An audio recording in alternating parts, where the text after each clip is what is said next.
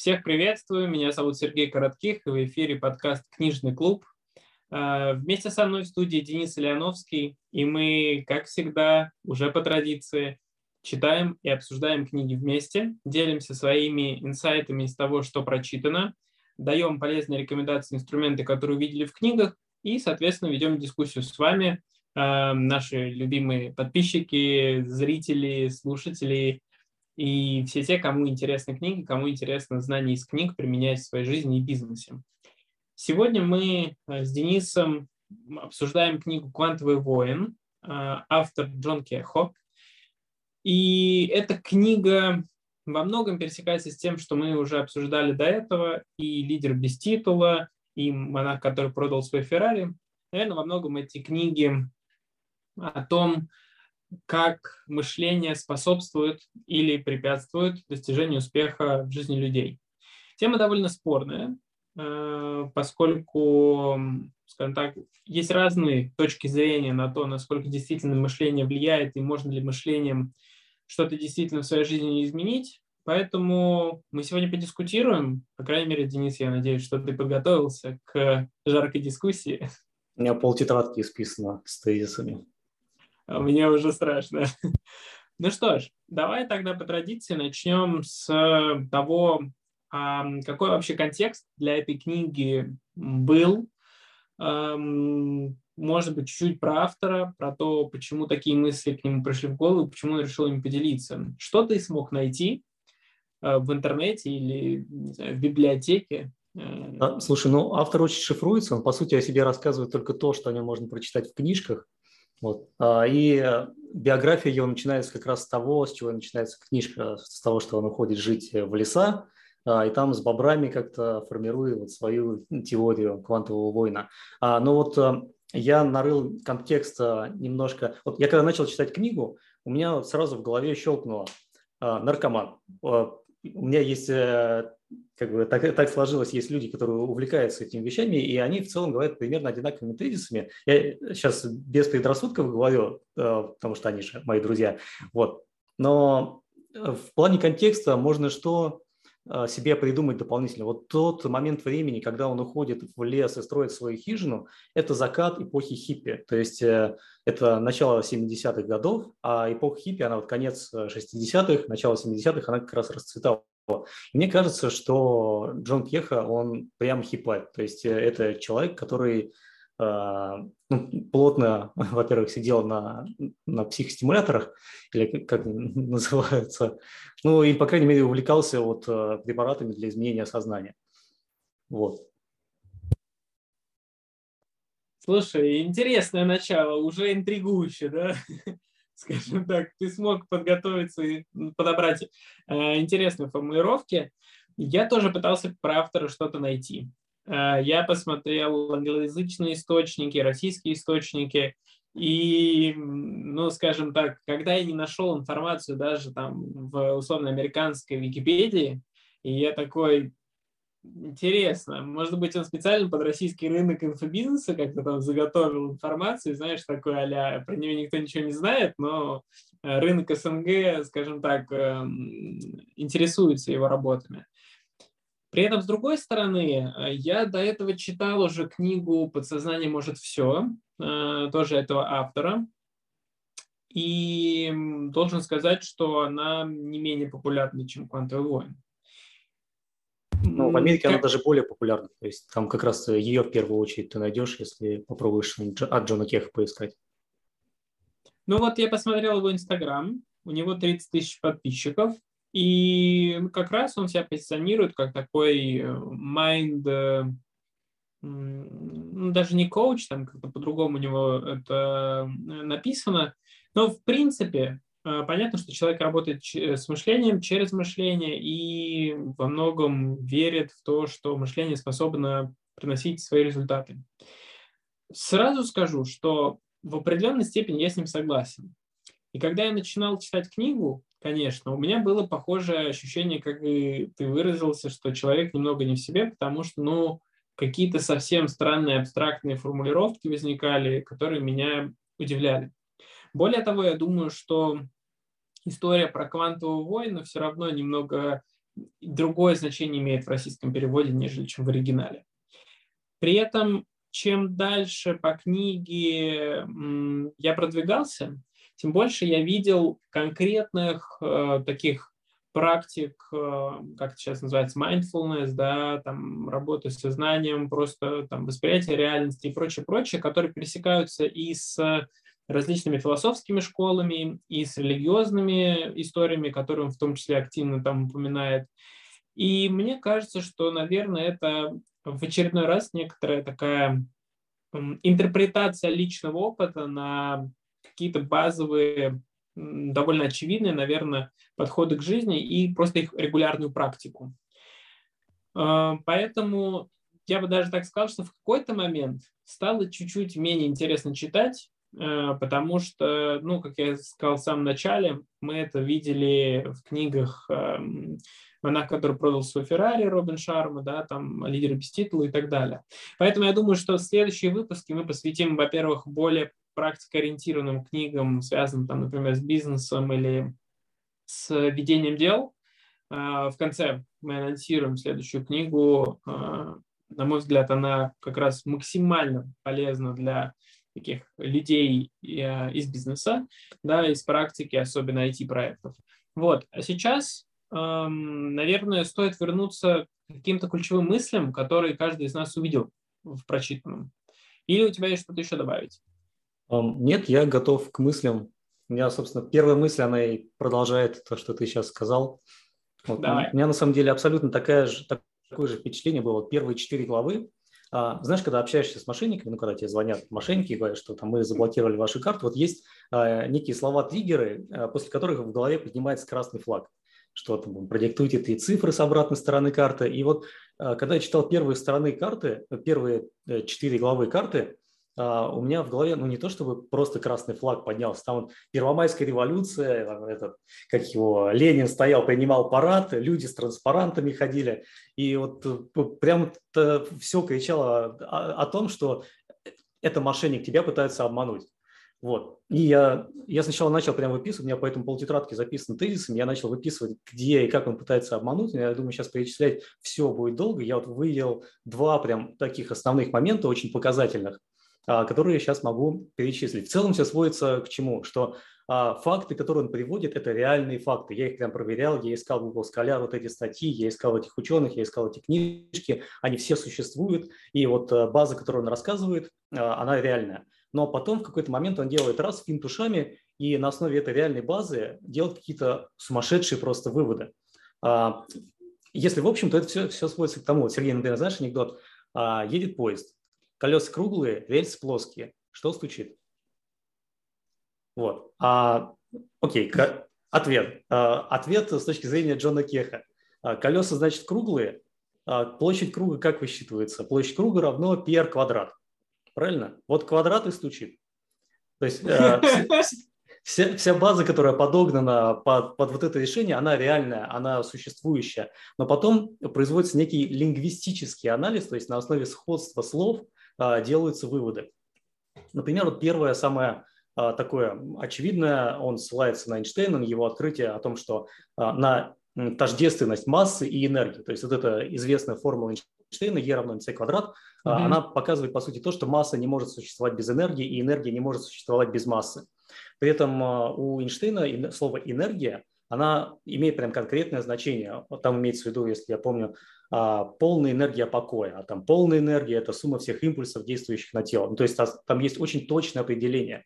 И вот в этот момент Джон Кех делает финт ушами, и у него энергия превращается что, во что-то вроде жизненной энергии, там, личной энергии, там, энергии, которую ты получил после того, как выпил чашечку кофе. Я себе вот. пометил, это сила джедайская. Да, То да, есть, вот. Э, вот. May the force be with you, my да, вот полная энергия покоя превращается в джедайскую силу у него, и дальше он уже рассказывает про джедайскую силу. И второй тоже довольно показательный момент, когда он говорит, опять же, про совершенно реальный и там, перевернувший весь мир корпускулярно-волновой дуализм, то есть это когда частица, например, электрон или фотон, может вести себя одновременно и как э, частица, и как волна. Вот. И здесь он говорит, что есть феномен наблюдателя, при том, что он упоминает, что вот этот феномен наблюдателя, то есть это не, не так, что вот мы сажаем человека с очень хорошим зрением, даем ему очень хороший там телескоп, в который он смотрит, даем ему, там, не знаю, ведро черники, и он там смотрит, в какую щель прошел электрон. Еще а, морковку жует. Да, да, да. Там, с одной стороны в одной руке черника, в другой морковь. Он, Вова, через левую щель проскочил.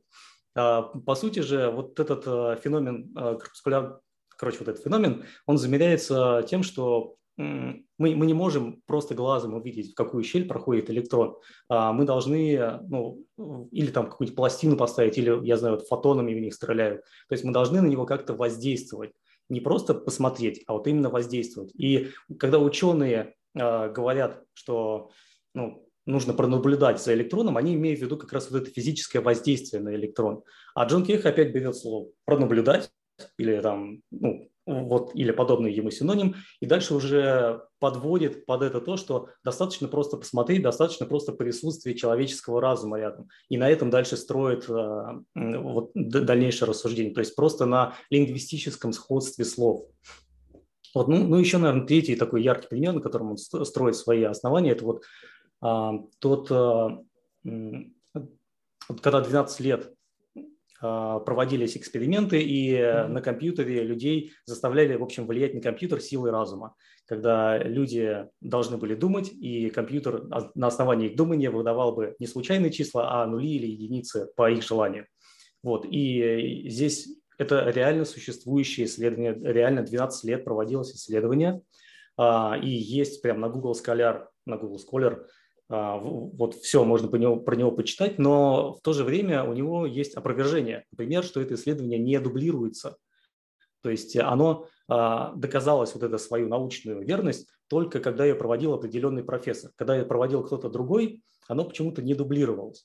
А, и в том числе вот я в Википедии нашел, что на это исследование 50% вот этого полезного результата, во-первых, сам результат очень мизерный, но 50% туда внес один человек, который участвовал в 15% исследований, и предполагают люди, что это просто был человек от исследователя, ну, чтобы как бы отбить бабки на исследование.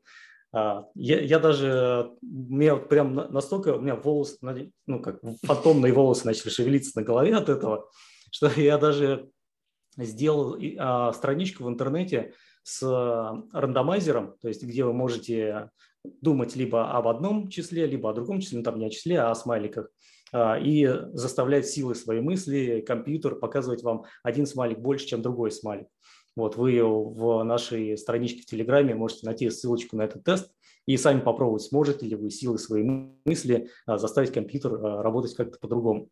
Вот, Слушай, в общем... Ну, я прошел этот тест, и я тебе должен сказать, что как только я начинал думать о том, о чем нужно думать, как назло показывалось все другое. Я подумал, что это какой-то скрипт специальный.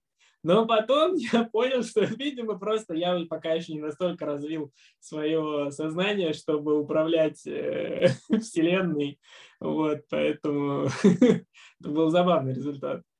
Ну, в целом, может, у тебя просто оно в обратную сторону работает. Тебе, наоборот, нужно думать о плохом, чтобы оно У меня так бывает часто, знаешь, когда, например, в инвестиции какие-то захожу, я только зашел, все начинает падать, при том, что я там типа не беру какие-то вещи на хайпе, я беру ну, нормальные, рассчитанные, адекватные там активы. Я только захожу, начинает падать. я уже это, среди друзей шутка такая есть. Как только Серега заходит на рынок, короче, э, типа все быстренько надо успеть продать, а потом закупиться нормально. Вот, мне а кажется... Тогда от, отписывайся, да, я буду сразу закупаться. Все в обратную сторону. Не повторяйте за мной, делайте все наоборот. Вот, ну и, в общем, вот эта псевдонаучность, она, с одной стороны, ну, как бы норм для художественной книги. Например, есть книжка «Трансфер реальности», которая тоже псевдонаучности а, ты тыкают ей пальцем, что ты, ты неправильно, но она, и, она не пытается притвориться а, научной книгой. Там довольно, ну, гораздо меньше всяких вот таких псевдонаучных доводов, типа с квантовой точки зрения. Он 50 раз повторил в книжке с квантовой точки зрения. Вот. И вроде бы это не страшно, то есть это понятно, что это художественная выдумка. Я надеюсь, вот любой адекватный человек понимает, что там ну, научная база, она очень слабо под это подогнана. Но кажется, что вот это плохо вот именно в этой книжке, потому что вот очень большой упор делается на научность. А это что делает? Это ставит а, физиков, а, докторов, биологов на одну полку с шаманами, знахарями и вот а, прочими такими чумбаюмбами. А, и оно как-то очень, очень сильно снижает значимость вот э, людей, которые занимаются настоящей наукой, например. Вот, ну, поэтому это, первый довод у меня mm-hmm. негативный. Ну и знаешь, я тебе так скажу, что для меня вообще, когда я впервые слышал рекомендации, а рекомендации об этой книге я слышал очень много. Ну, то есть очень много, это больше 10 разных людей мне рекомендовало, да. А, я считаю, что, в принципе, на любую книгу это довольно, как сказать, существенная сумма рекомендаций. И я когда слышал «Квантовый войн», у меня было представление, что в этой книге будет много физики. И у меня как-то на внутреннем, наверное, таком, еще, знаешь, после школы как-то не сильно хотелось в физику возвращаться, какие-то формулы читать, осознавать. То есть я понимаю, что я хочу почитать, получить ценную информацию, но при этом там вот как-то осознавать через формулы не хочется. Но когда я открыл и начал читать и не нашел там ни одной физической формулы, вот тут я, конечно, прям немного удивился. Я такой, в смысле, как квантовая история может быть, ну, без каких-то базовых, как ты правильно сказал, да, таких физических основных моментов. Поэтому для меня как раз вот название, особенно вот это вот квантовый воин, то есть в российской вообще интерпретации это какой-то, знаешь, там чуть, чуть ли не последний самурай, да, то есть надо идти и с кем-то бороться. И это немного странно звучит, особенно в контексте того, что там в конце каждого, ну, типа головы, да, или как это назвать, э, он нам пишет один мотивирующий абзац обычно про то, что вот там все объединяйтесь, и мы поменяем мир. В целом мне посыл понятен, а при этом есть, конечно, вот это, как ты правильно сказал, ощущение немного двоякое. Обманут, и... то есть вот как будто тебя хотят обмануть. Ну, ты знаешь, я, честно говоря, старался книгу читать на таком принятии, то есть, ну, как бы есть жизненный опыт, который люди прожили, и бессмысленно его отрицать. Неважно, как они его интерпретируют, этот опыт есть, да, э, даже если кто-то, грубо говоря, хочет там соврать или как-то обмануть, ну, это тоже некоторый жизненный опыт, просто через другую призму получается. Но при этом может быть, действительно, как бы я уже не так, э, как знаешь, после стоицизма, который, ну, наверное, в свое время тоже был чем-то похожим, может быть, с какой-то стороны, да, на такую инфоисторию, но после него уже все постулаты кажутся очень сильно повторяющимися. Вот, и поэтому я, наверное, для себя в плане там какой-то жизненной философии посмотрел на разные направления, которые были, понял, какие наиболее такие фундаментальные там есть положения и просто их применяю как часть там, ценностей, принципов собственной жизни. А, поэтому такая а, абстрактная э, дискуссия у нас по первому пункту, где мы, в принципе, согласны. Да? А ну, тогда какой у тебя первый пункт? У меня первый пункт, э, постараюсь позитивный озвучить. Автор часто пишет в книге, что очень важно интегрировать в себе разум, тело, душу и подсознание.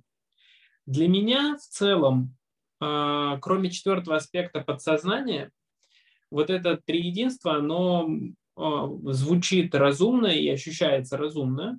Более того, даже, по в каком-то из выпусков мы, я уже это проговаривал, да, то есть для меня в том числе там в моей жизни стоит определенная задача лучше понять, а, как я там разумом своим управляю, и мне кажется, что это пока доминирующая часть да, в, в этом конструкторе, а, как я осознаю свое тело, как я через него воспринимаю окружающий мир, и, соответственно, какие желания, стремления или там высшая миссия есть у моей души, условно говоря. Здесь же он добавляет еще четвертый элемент подсознания, и в целом я понимаю, что он имеет под этим в виду. Он имеет в виду, что поскольку человек э, по некоторым да, убеждениям и идеям является э, полноценной частью вселенского космоса и прочего, то подсознание, как вот эта бессознательная часть, оно все равно является частью нас. Да? И вот это там коллективное бессознательное или что-то в этом духе, оно так или иначе влияет, и, соответственно, быть в принятии с ним и быть в каком-то синхроне очень важно.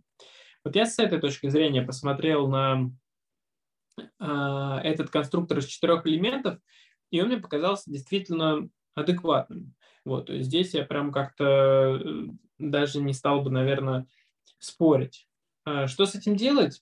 Другой вопрос. Мне кажется, что сама постановка таких книг Эм, заключается в попытке человека э, рационализировать и осознать вот все то бессознательное, как выразились бы, наверное, психологи, что нас окружает.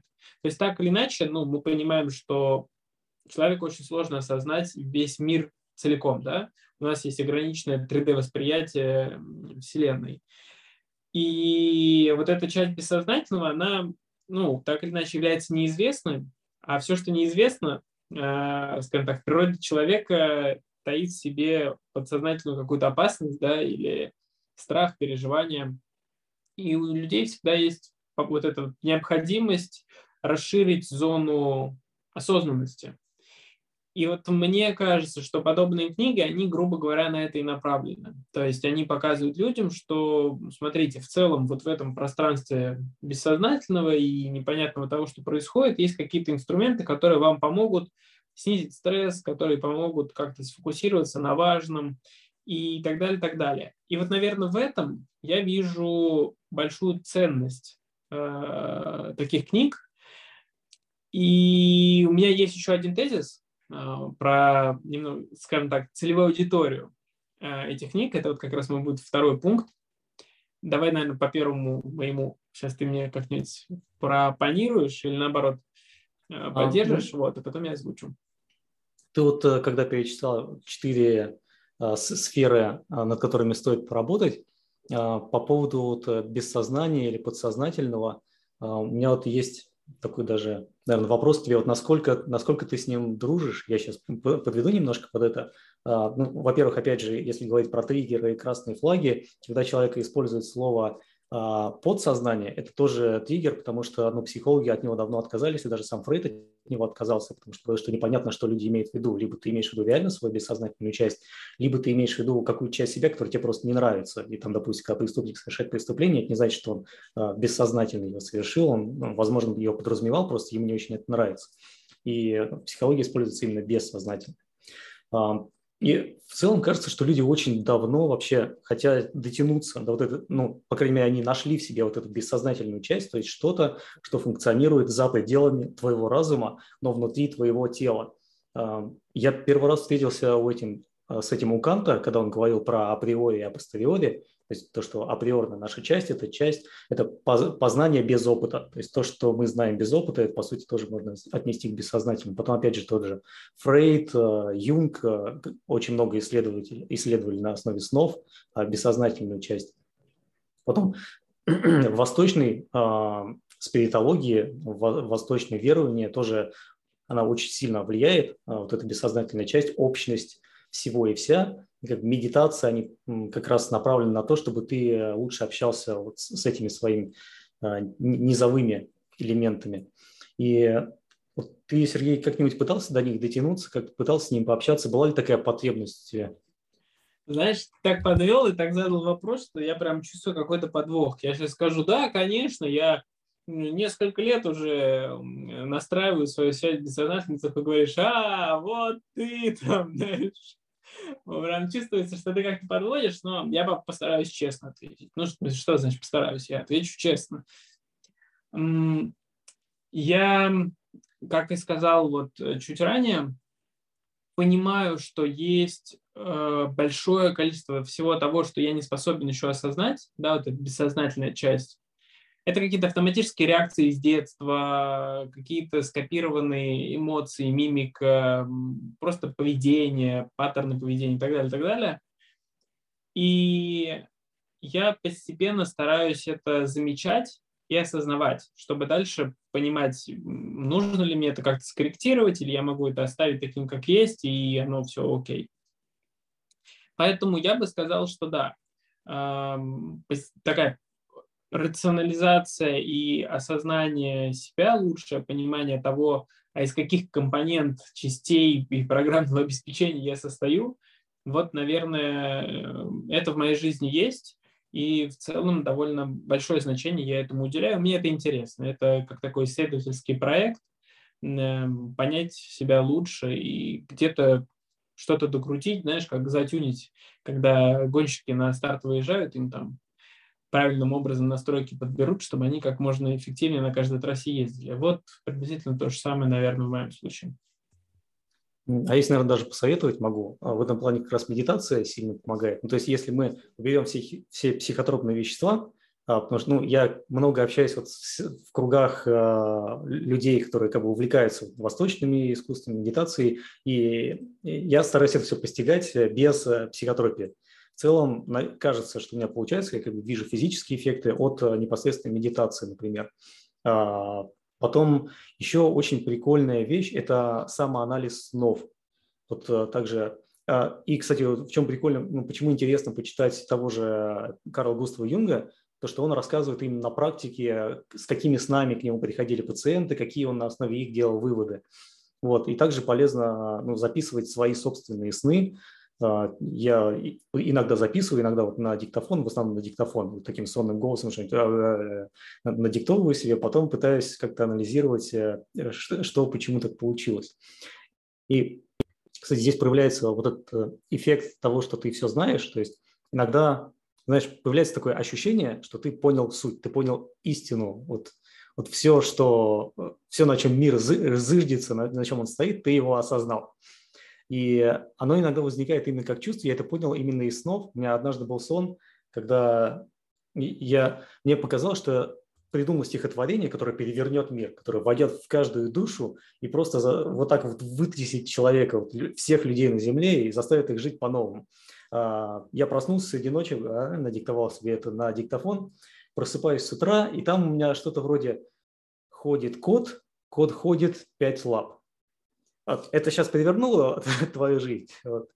Наверное, наверное, нет. Вот, и... Это лучшие примеры Хоппо, да, или как это называется?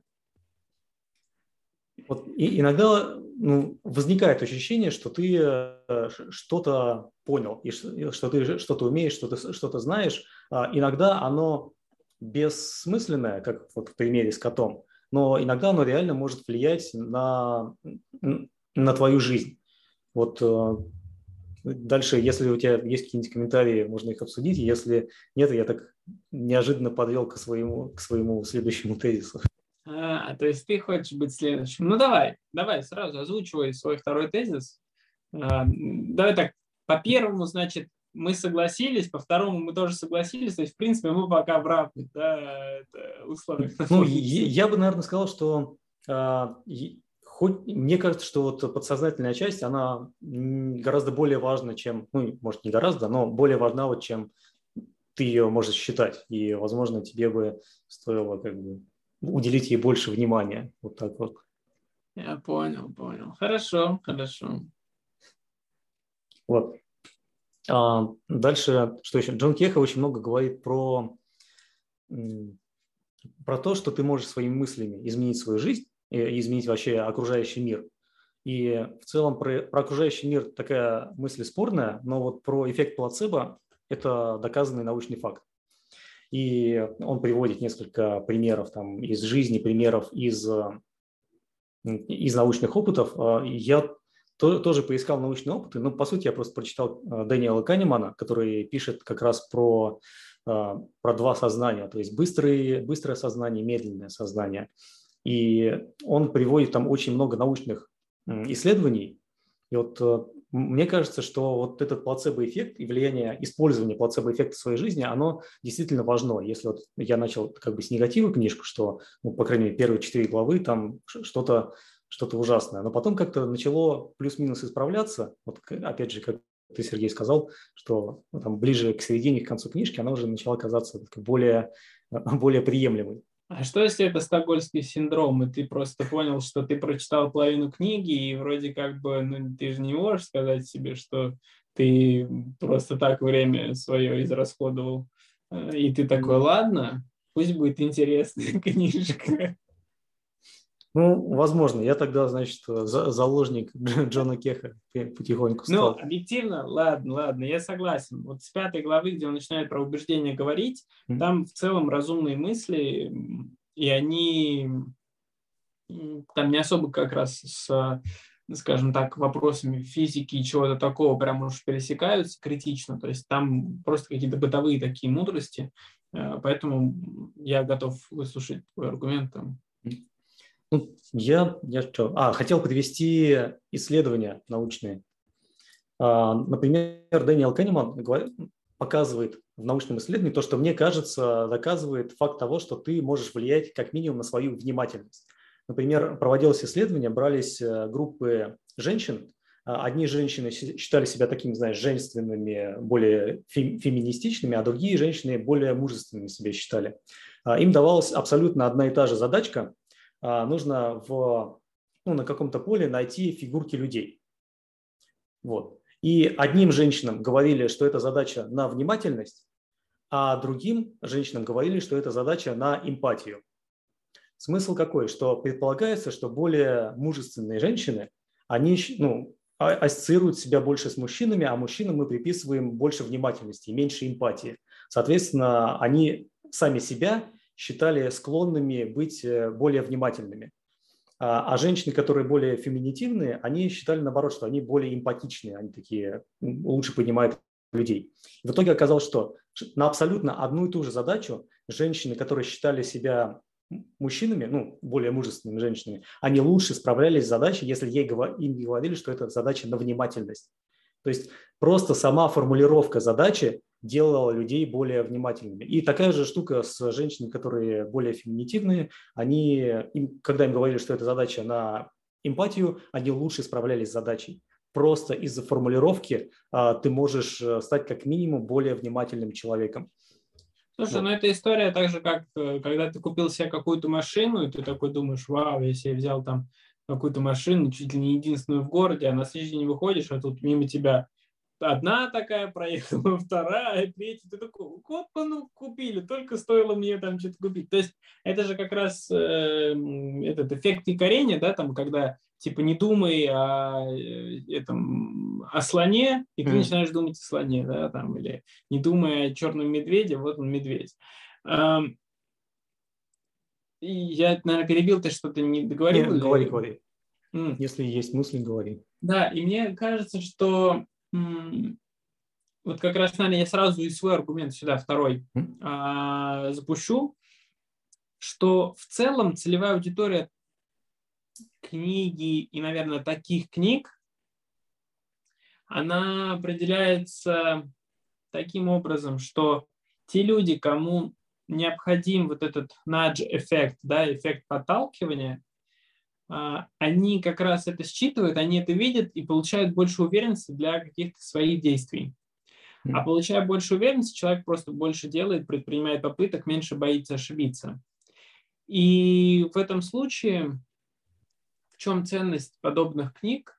Они как раз помогают людям чуть-чуть э, вот этот область страха сузить, да, э, больше получить уверенности и я где-то видел в Инстаграме, я просто смотрел за тем, как устроен маркетинг условного инфобизнеса в Штатах. Он совсем другой, он не такой, как у нас. У нас э, он больше построен на э, типа там зарабатывай больше, там вот как-то стремись, ну, там, ну, как-то вот так вот там такие вещи. На Западе есть и такое, при этом несколько людей я видел, они как бы делают упор на том, что мы, в принципе, не работаем типа со всеми, мы работаем только с лидерами. Потому что только с лидерами есть смысл работать, они будут развиваться. И вот а, на уровне вот, так называемого профессиональным языком говорить метапрограмм, если у нас а, больше идет на то, что ты как бы такой, как все, и ты можешь там всем доказать, то там как бы по-другому. Там типа ты лидер, окей, пойдем с нами потусим вместе. Чуть другой, да, чувствуешь, интонация немного другая получается. И в чем смысл? Ведь реально люди, ну, условные, которые там занимаются бизнес-тренерством, еще чем-то, когда они говорят, ты лидер, иди с нами потусим, они выбирают реально людей, которые готовы делать. И по сути, ну, им там остается только чуть-чуть дать уверенности, дать там, может быть, пару инструментов, человек сам все сделает. И, ну, это нормально. Я бы не сказал, что это плохо или там э, хорошо. Это нормальный факт. И с точки зрения э, перекладывания это, например, там, на бизнес, на еще что-то, это вполне разумно. Ну, разумно развивать бизнес на растущем рынке. И, конечно, если ты хочешь всем доказать, что ты там какой-то супер особенный, ты можешь пойти на рынок, который, там, не знаю, с темпом 10% каждый год сжимается и построить там многомиллиардную компанию, но, скорее всего, во-первых, у тебя это не получится, а во-вторых, ну, даже если получится, и, и что ты докажешь? Проще те же самые силы взять и отнести на рынок, который растет 100% год к году, и там, сделав 2-3 действия, заработать в десятки раз или в сотни раз больше.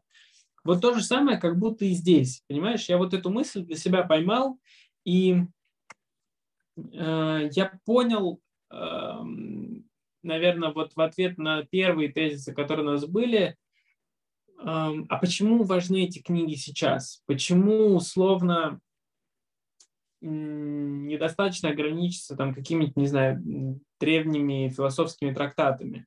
Древние философские трактаты, они чуть более, наверное, сложные и требуют э, какого-то, знаешь, такого внутренней уверенности, что ты готов их понять, там, прочувствовать и так далее. А эти книги, они читаются легко, они показывают пример, что это можно делать и дают какую-то вот такую базовую уверенность, после которой ты начинаешь действовать и добиваешься результатов.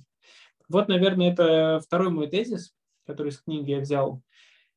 И применительно к читателям, просто, ну и к слушателям нашего подкаста, хочу сказать, что просто верьте больше в себя, пробуйте, ошибайтесь. Но это не просто. Вот, я сам на своем примере могу сказать, что это часто бывает и психологически, и там э, в любом другом ракурсе непросто, но это остается фактом. А здесь же, смотри, если, ну, допустим, а, как учитель, ментор, по идее, должен выбирать себе учеников, он не должен брать себе кого угодно, должен смотреть на лучших и дальше их как-то развивать. Вот, ты правильно сказал, на лучших. И в этом, как бы, понимаешь, вот э, момент. То есть, как бы ученику нужно быть лучшим, чтобы его выбрали. Это как в фильме «Аватар». Ты это... Э, как я пойму, что, типа, он меня выбрал? Он захочет себя убить. Там, ну, про эту летающую штуку. Вот. А, а и, здесь, здесь еще вот, а, такой интересный момент получается, что вот если тебя уже кто-то выбрал, значит, кто-то тебя уже посчитал лучшим. То есть, если тебя выбрал хороший учитель, значит, он что-то в тебе увидел, и это, по идее, должно тебе придавать э, значимости а, в собственных и, глазах. И вот знаешь, что здесь интересно? Я как раз много размышлял. Есть же такая история про то, что человек растет в новых для себя обстоятельствах, которые, например, на несколько там уровней сложнее, чем то, чем он до этого занимался. И ко мне часто приходили и приходят студенты на менторство, и там задают вопросы про карьеру, как ее построить, как там добиться каких-то результатов. И у них часто есть некоторые сомнения из разряда, ну вот я там сейчас на такой-то роли, но э, мне кажется, что там, может быть, я как бы не туда или как-то не так развиваюсь и прочее. И ты знаешь, один из самых больших эффектов, который происходит, это когда ну, нормальным таким сократическим диалогом, да, через вопросы мы доходим до понимания, что но ведь тебя выбрали на это место, тебя взяли на эту должность, значит, лучше тебя по крайней мере, на текущем промежутке времени никого не, не смогли найти из там 8 миллиардов людей, да? И в этом ключе... Ну, из четырех, если там есть предрассудки по половому признаку, например, тогда давай из четырех.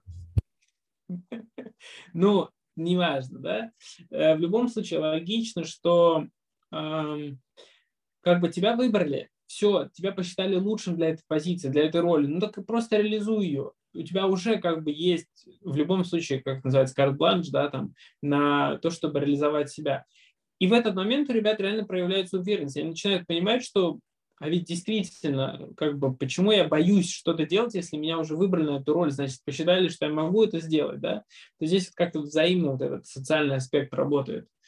И мне кажется, что и в жизни так, поэтому там все цитаты про то, что за любым великим мужчиной стоит великая женщина, там и так далее, и так далее, они же все про поддержку, про социальную вот эту вот веру друг в друга, там те же «Звездные войны», на чем они построены? Первый эпизод, который сняли, ну, четвертый эпизод по хронологии, да, «Новая надежда». И там весь фильм говорится про то, что вот у нас там вера, и вера нами движет, и так далее, и так далее. То есть в целом в жизни людей эм, все построено на вере в себя, вере в окружающего и умении передать вот эту уверенность э, для того, чтобы какой-то результат был. Мне кажется, что это здорово. Э, это значит, как минимум, мы видим, как мы можем делать мир лучше, а значит, верить в других людей, давать им возможности себя проявить и верить в себя. Вот, что тоже очень важно. Это на, на фоне уж выбора учеников вспомнил такой момент. А, я вообще э, спортом профессионально не занимаюсь и не тренирую, но я за всю свою жизнь тренировал двух людей в тяжелой атлетике. А, оба эти человека стали мастерами спорта. А, при том, что я сам не мастер, у меня максимум там кандидата дали. Вот. И получается, что как бы я, это не значит, что я такой хороший тренер. Это значит, что я так хорошо выбрал людей, что у меня теперь 100% результата становятся мастерами. Вот э, кто хочет, э, когда перестану заниматься IT, буду заниматься тренировками, тяжелой атлетикой, кто хочет стать мастером, давайте сразу обращайтесь ко мне, 100% результат. То есть ты хочешь сказать, вот сейчас это интересный момент, давай так, да, подискутируем. Чуть-чуть от книги отойдем, но это важно. Э, есть же такая история, что великие спортсмены редко становятся великими тренерами. И великие тренера делают великими спортсменами. По этой же логике, по сути, ну, в той части жизни, где я профессионально там и являюсь преподавателем, и коучем, э, профессиональным сертифицированным коучем, да, эм, получается, что ну, во многих вопросах те клиенты, которые ко мне приходят, у меня же не является такой глубокий отраслевой опыт их вопросов, да, или там жизненный опыт их вопросов по разным причинам. При этом а, они достигают результата, того, который хотят, или даже больше. И тут ты говоришь, что, ну так очевидно, тренер выбирает себе ученика, который, скорее всего, проявит свой потенциал. Допустим, мы с этим соглашаемся. И тогда вопрос. Верно ли я понимаю, что карьера успешного футбольного тренера – это выбрать с самого начала среди всех доступных в лиге наиболее потенциально крутой клуб, побыть там хорошим человеком, как в сериале «Тед Лассо», да, этот, э, на Apple TV, вместе с ним вырасти, все подумают, что это твоя магия, тебя берут в новый, как бы лучший клуб, клуб следующей лиги, ты там тоже побыл, и все такие, вау, это магия, потом ты приходишь в условный там Баварию Мюнхен или там, не знаю, Челси или э, там Манчестер Сити, и команда там так сложились обстоятельства, что она выиграет, и ты становишься лучшим тренером в э, истории человечества. Я верно mm-hmm. понимаю, что своим тезисом ты привел к такой логической цепочке э, успешной карьеры футбольного тренера? А, абсолютно. Я и в бизнесе к такому же привожу, и в личной жизни к такому же привожу. Но здесь а, не, не просто там побыл, рядом постоял, а если у тебя есть сила и возможность выбирать людей, сказать, что вот этот человек отсюда уходит, а он тот человек, я его там увидел, он давай мы его сюда заманим.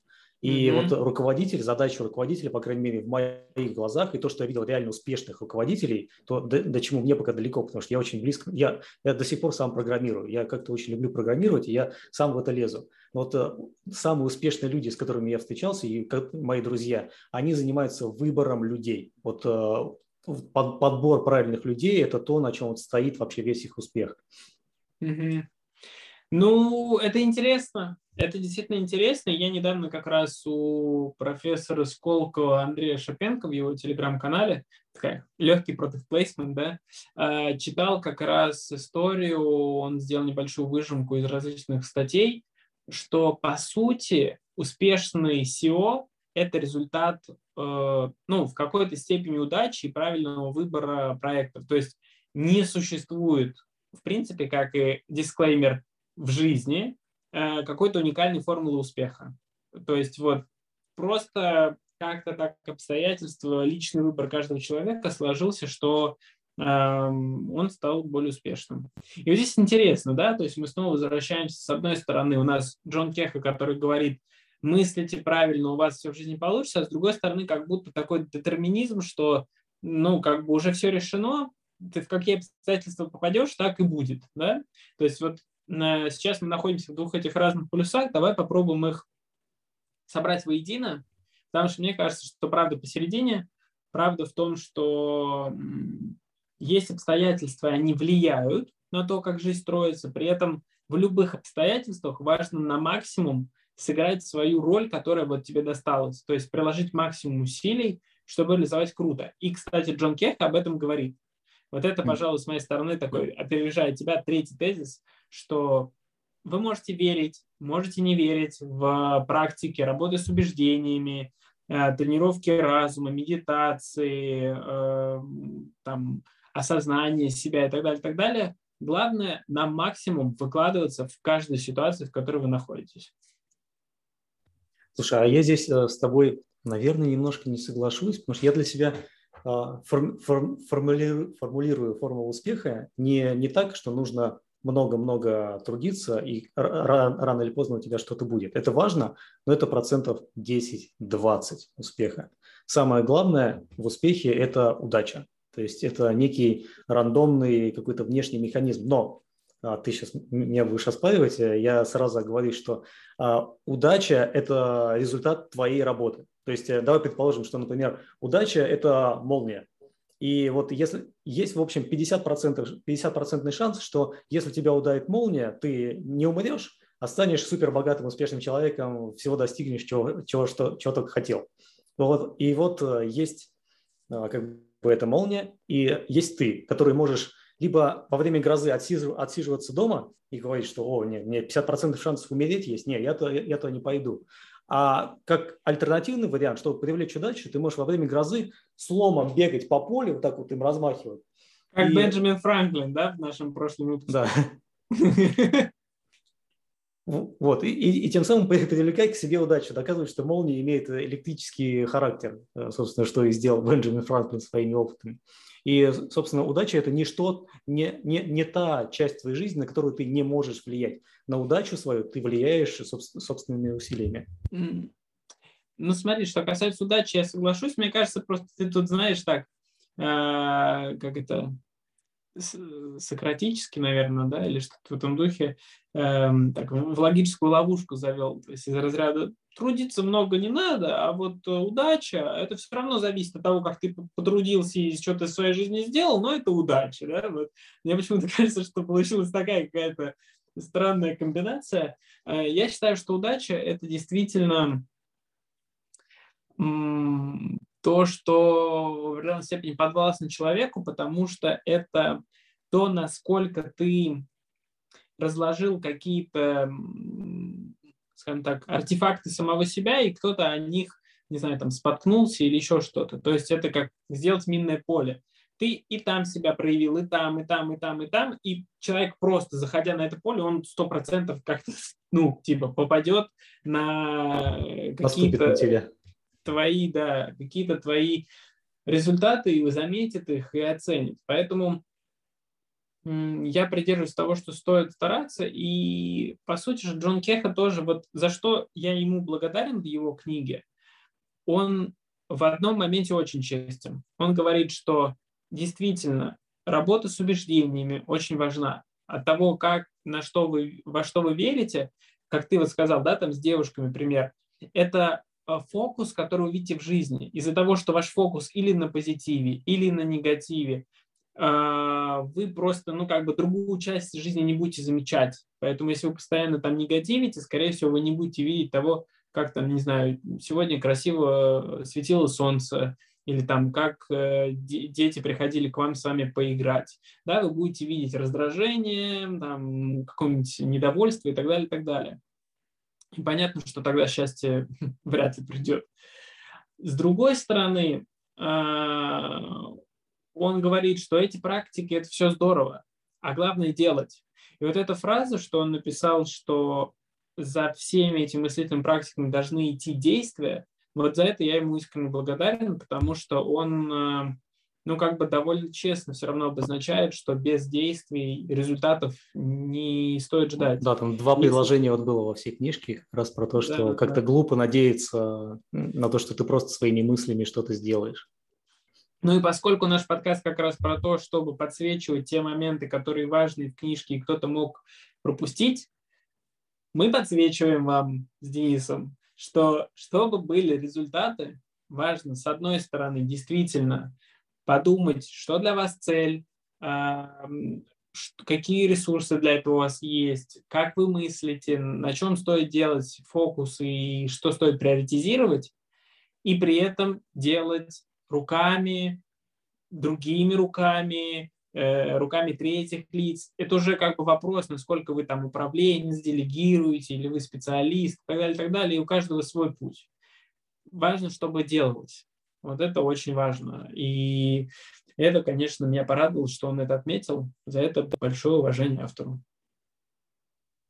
У меня да, даже, наверное, сейчас ты, ты говорил, у меня такой пример вспомнился, что по поводу ну, делать, потому что когда ты что-то объявляешь, что вот я там такой-то, то есть когда ты не просто думаешь о чем-то, а еще в дополнение к этому объявляешь, то ты волей-неволей э, как-то свою жизнь начинаешь под свое объявление, заявление подгонять.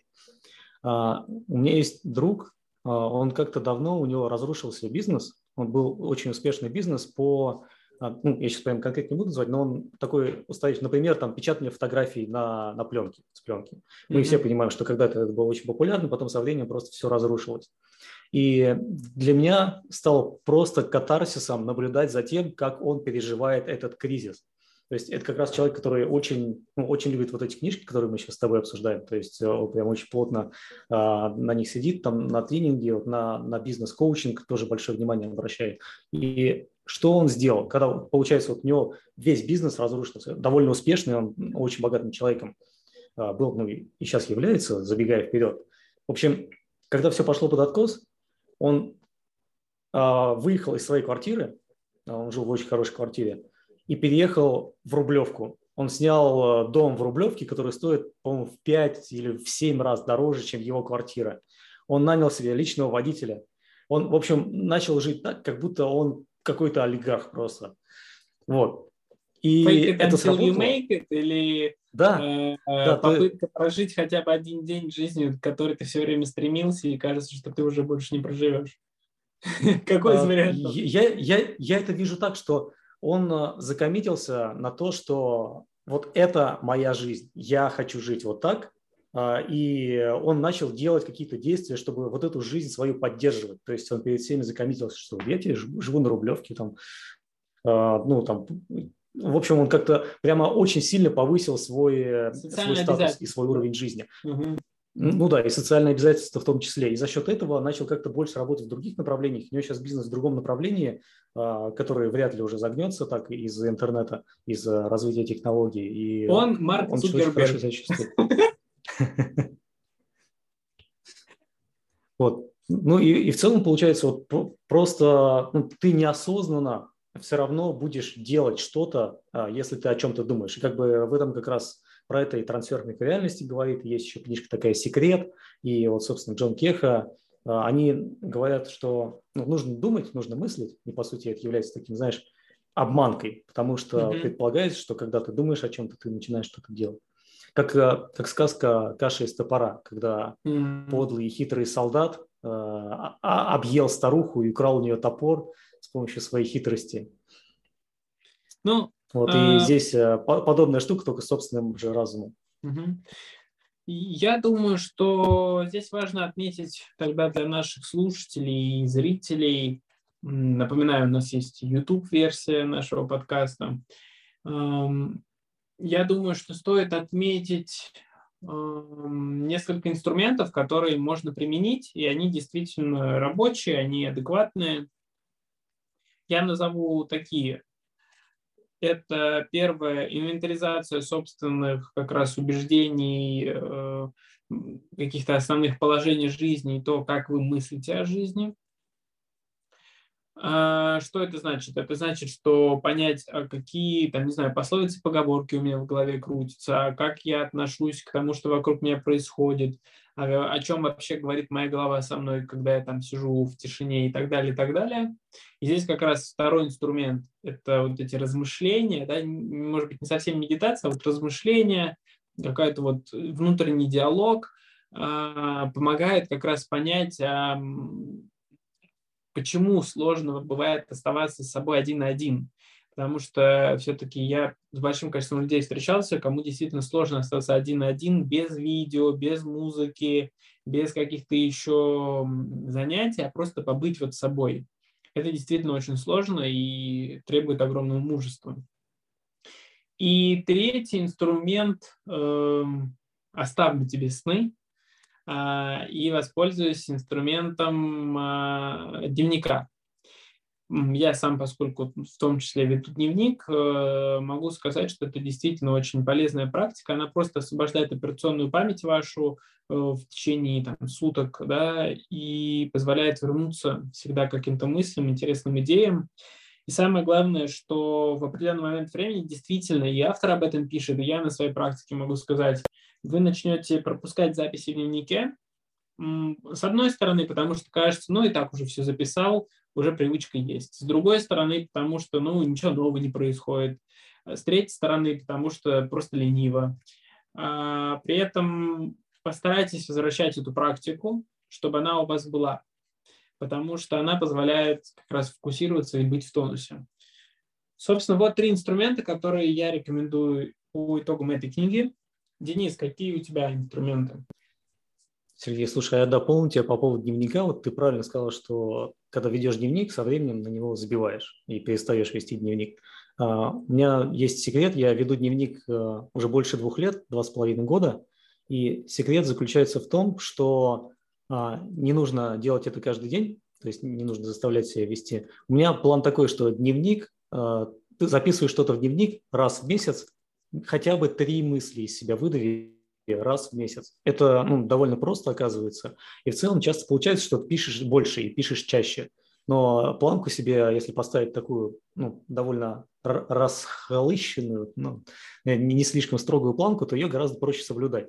А, примерно тот же секрет, как и одно дело в день. То есть не, не нужно от себя много требовать, и тогда ты будешь более стабильно это делать. Вот.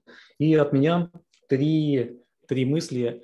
Первое – это наверное, еще в дополнение осознанность. То есть Джон Кеха тоже много говорит про осознанность, и в целом это сейчас такая хайповая тема а, с осознанностью, что нужно следить за своими мыслями, а, думать о том, что ты думаешь, то есть не просто думать как бы в один слой, а думать еще поверх, а возможно еще несколько раз поверх того, что ты думаешь, и стараться осмыслить свои мысли, почему ты к таким мыслям пришел, что, ну, что тебя к ним привело, там, как можно с ними бороться, если они тебе не нравятся, или как можно там, думать ну, по-правильному. Вот. Потом сны. Спасибо, что оставил мне сны и анализ своих снов. А, собственно, как нам завещал дядя Фрейд, а, там, детские травмы, все вот это доставать из своих снов. Ну, по сути, сэкономить кучу денег на психоаналитике, если сами будете это делать. А, и третье, наверное, вернемся к началу, проверять факты и уметь критически относиться к информации, которую вам преподносят.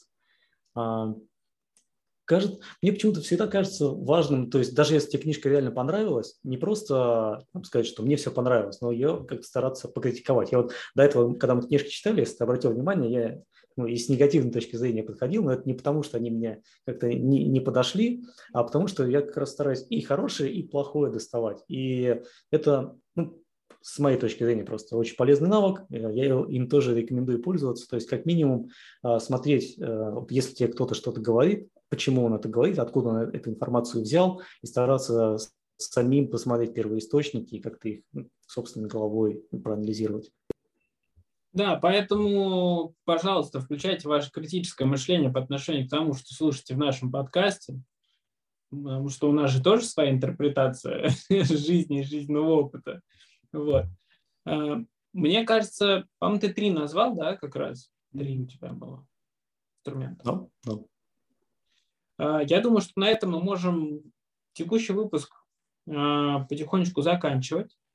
А, погоди, у меня реквизит, реквизит я не, не применил в процессе. В общем, у меня здесь стоит статуэтка для, для слушателей нашего подкаста, кто не видит. У меня есть статуэтка, а, и после прочтения, в общем, книги Джона Кеха, а, даже несмотря на то, что она мне очень понравилась, я решил внедрять в практику. А мы сейчас участвуем в конкурсе и вошли в топ-5 в, ну, из, и там, из, из сотен претендентов. Вот в апреле поедем в Венецию, нам скажут, победили мы или не победили, но я на всякий случай каждый день тренируюсь со статуэткой, делаю вид, что я получил награду и а, такой, о, господи, я, я совсем этого не ожидал. Э, хочу сказать спасибо моей маме, там, моим, моим друзьям и так далее. Вот проверим, насколько это работает. То есть я это ну, несколько раз в неделю повторяю. Если сработает, я вам обязательно сообщу, скажу, что вот мысль э, победила реальность. Визуализируешь. Отлично, отлично. Это прям здорово. А, что ж, я думаю, на этом наш сегодняшний выпуск подходит постепенно к концу. Мы обсудили книгу Джона Кеха «Квантовый воин». Поняли, что к любой информации стоит относиться с определенной долей критического мышления, которое постоянно включено, и при этом использовать те инструменты, которые есть, себе на благо, собирать какой-то свой эликсир успеха, свою формулу успеха э, из тех инструментов, которые доступны. Сегодня мы обсудили несколько из них. Э, более того, книгу в целом для общего развития и для каких-то новых эмоций, впечатлений можно прочитать. Я думаю, можем рекомендовать эту книгу для такого спокойного, э, спокойного вечера. Ну, и... я, я бы сказал, что есть книжки похожей направленности, типа трансфер к реальности. Вы можете выбирать. Не хуже, как, как минимум не хуже. Да, у вас есть выбор. Вот. И следующая книга, которую мы будем читать и обсуждать, это Growth Hacking, как раскрутить стартап с нуля, автор Виталий Смирнов. По информации, которая написана на обложечке этой книги, эта книга впервые на русском языке рассказывает о тех маркетинговых инструментах и продуктовых инструментах, которые позволяют IT-стартапам быстро расти. Growth Hacking – это как бы взломать стратегию роста. И в этой книге описываются и провалы стартапов, которые были, и успешные кейсы, которые помогли вырасти в крупные, большие компании, которые мы все знаем. Книжечка не очень большая, поэтому рекомендую прочитать. Мне в свое время ее подарил товарищ. Даниэль, тебе большое спасибо. И, соответственно, мы эту книгу прочитаем, обсудим, э, возьмем конкретные инструменты из нее для развития собственного бизнеса, ну, по крайней мере, мы с Денисом, а вы уже в зависимости от э, вашего социального статуса. Кто-то внедрит в работу своих команд, кто-то в своем бизнесе, кто-то просто в свою жизнь. На этом мы завершаем. Всем спасибо, до скорых встреч, пока-пока. Всем пока.